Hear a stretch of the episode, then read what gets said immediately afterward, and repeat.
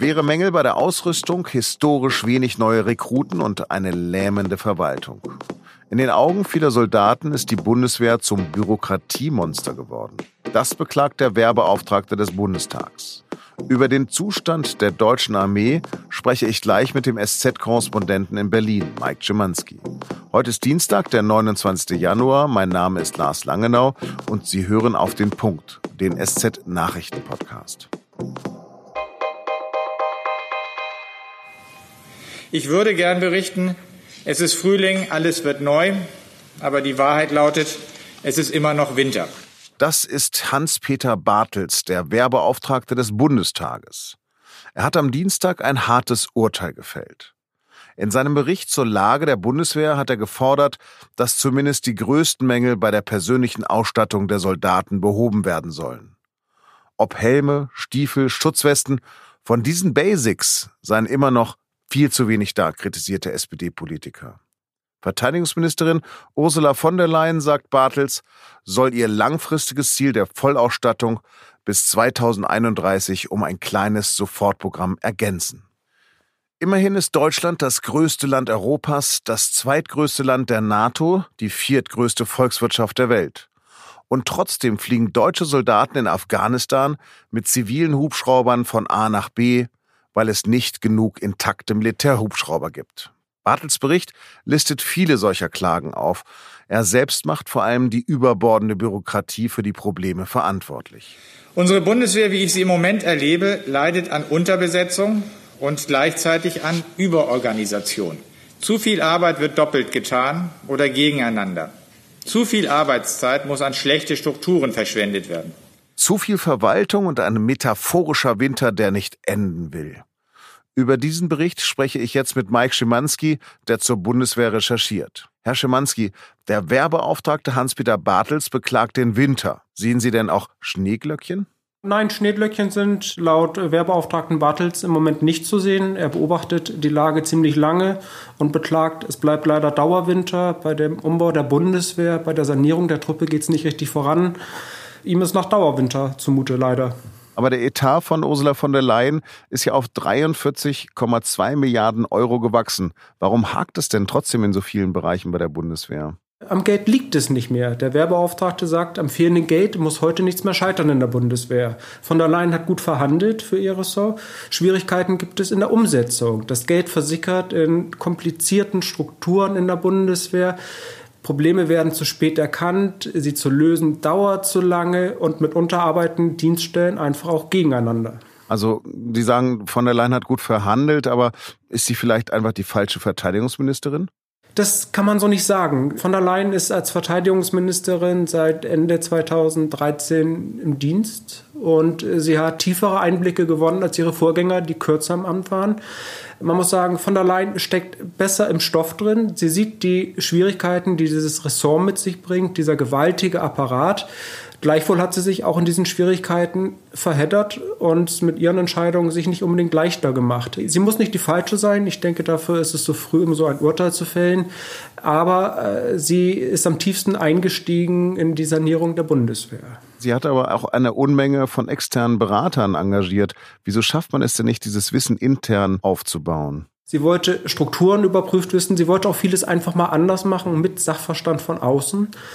Das äh, war im Grunde das Klima, das sie, das sie geschaffen hat im Haus. Die, die von draußen, die wissen es besser, die erklären uns jetzt mal, wie es funktioniert.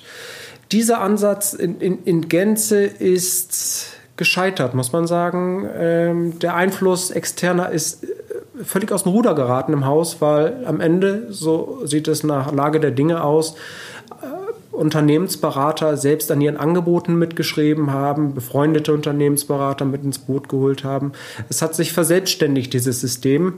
Äh, warum die Bundeswehr dieses Wissen alleine nicht haben kann, ist, hängt, hängt mit dem Sparkurs zusammen. Es, es dauert so ein Wissen aufzubauen. Es wird auch noch viele Jahre dauern, bis die Lücken gestopft sind. Es wird auch nie ganz ohne externe Beratung gehen, weil es sinnvoll ist, sich auch Wissen einzukaufen, was man kurzfristig braucht. Was zum Kerngeschäft der Bundeswehr gehört und dauerhaft gehört, muss aber langfristig wieder von eigenen Leuten geleistet werden. Der Werbeauftragte kritisiert ein System der Mangelbewirtschaftung und schreibt, Soldaten hätten ihm gesagt, wir verwalten uns zu Tode. Ist die Bundeswehr wirklich ein Bürokratiemonster? Der Eindruck kann entstehen. Wenn zum Beispiel der Pilot äh, eine neue Fliegerkombi für sich haben will, dann muss er quasi mit Vertretern aus acht Dienststellen Kontakt aufnehmen. Der Tornado selbst wird betreut durch zwölf Dienststellen. Das zeigt schon mal, wie, wie kompliziert das ganze Geflecht ist, in dem Bundeswehr funktionieren muss. Es zeigt aber auch, wie schnell dieses Geflecht äh, Prozesse lähmen kann. Und das passiert bei der Bundeswehr. Er stellte auch unangenehme Fragen. Wie kann es sein, dass ein Studentenwerk preisgünstigere Verpflegung und Unterkünfte garantieren als die Bundeswehr? Da zeigt sich das Bemühen der Bundeswehr tatsächlich von anderen Großorganisationen zu lernen es ist hilfreich, um Ideen zu bekommen. Eins zu eins umzusetzen lässt sich das in der Regel nicht, weil die Bundeswehr halt einfach kein Großunternehmen ist. Im Ausland zum Beispiel, wenn es dort den, die Verpflegungszelte gibt, da, da geht es auch um Sicherheit. Lieferanten müssen besonders überprüft werden. Da sieht man schnell, es, es wird dann doch gleich ein Schritt komplizierter als in anderen Organisationen. Was nicht heißt, dass man nicht von anderen auch lernen kann oder sich Anregungen holt. Das ist schon, schon in Ordnung und das passiert derzeit. Was sagt der Werbericht zu rechtsextremen Umtrieben von Soldaten? Die gibt es weiterhin, die kommen vor. Es gibt auch drastische Fälle von offen äh, zutage tretenden Rassismus. Es sind Fälle, wie man sie auch aus anderen Bereichen der Gesellschaft kennt, Diskriminierung, es sind hässliche Kommentare gegenüber Kameraden. Gleichwohl 18 Soldaten haben im letzten Jahr vorzeitig die Bundeswehr verlassen müssen wegen extremistischer Vorfälle. Das zeigt, und so erklärt es auch der Werbeauftragte, es wird hingeschaut und es werde auch konsequent gehandelt. Die ganze Misere kristallisiert sich ja gerade an der Gorch Fock. Einst war sie der Stolz der Marine und gerade liegt sie zerlegt auf einer Werft. Und statt 10 Millionen soll die Renovierung nun 135 Millionen Euro kosten. Wird es ein neues Schiff denn überhaupt geben? Es spricht viel dafür, dass die Sanierung der Gorch-Fock beendet wird, weil man dann doch auch schon relativ weit ist und quasi einen angefangenen Neubau verschrotten müsste, wenn man sich für ein anderes Schiff entscheiden würde. Da habe ich große Zweifel, ob man das äh, bringt und, und durchsetzt. Äh, gleichwohl werden wir jetzt die Diskussion der nächsten Tage und Wochen abwarten müssen. Die Schwierigkeiten liegen auch in der Werft, die derzeit die Gorch Fox saniert. Da gibt es einen Korruptionsverdacht, der geklärt werden muss. Ich denke, ein Segelschulschiff wird es auch in ein paar Jahren noch geben. Ob es die Gorch Fock ist, mit großer Wahrscheinlichkeit ja. Das wäre meine Einschätzung dazu. Vielen Dank für diese Einschätzung und beste Grüße nach Berlin. Dankeschön. Und jetzt noch drei Nachrichten, die heute wichtig sind. Die Frankfurter türkischstämmige Anwältin Seda Basay Yildiz wird mit dem Tod bedroht. Und jetzt gibt es neue Hinweise, dass der oder die Täter Polizisten sind. Laut Informationen der Süddeutschen Zeitung werden in neuen Drohschreiben besondere Ausdrücke verwendet, die nach Ansicht des Landeskriminalamtes auf Insiderwissen bei der hessischen Polizei hindeuten.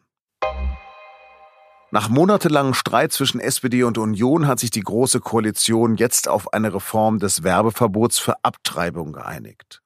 Der umstrittene Paragraph 219a bleibt demnach zwar erhalten und Werbung bleibt verboten. Schwangere sollen sich aber leichter über Möglichkeiten für eine Abtreibung informieren können. So soll das, so wörtlich, Rechtsgut des ungeborenen Lebens geschützt werden. Bereits am 6. Februar soll über den Entwurf im Kabinett entschieden werden. Kritik kommt vor allem von den Grünen und der Gießener Ärztin Christina Hähnel, die wegen angeblicher Werbung für Abtreibung verurteilt wurde.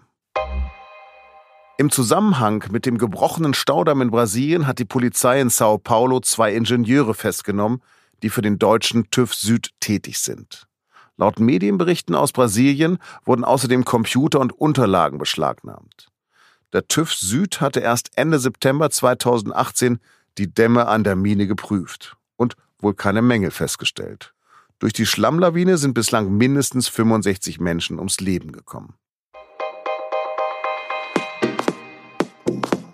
Das war der SZ-Nachrichten-Podcast auf den Punkt. Redaktionsschluss war 16 Uhr. Dienstag streitet das britische Unterhaus abermals über den Brexit. Am Abend wird zwar nicht noch einmal über den Brexit-Vertrag abgestimmt, sondern über Anträge der Parlamentarier, in denen sie meist nicht bindende Wünsche zum weiteren Vorgehen äußern. Spannend wird das trotzdem und live verfolgen können Sie das auf der Website der Süddeutschen Zeitung bei sz.de. Ich wünsche Ihnen einen schönen Feierabend und bleiben Sie uns gewogen.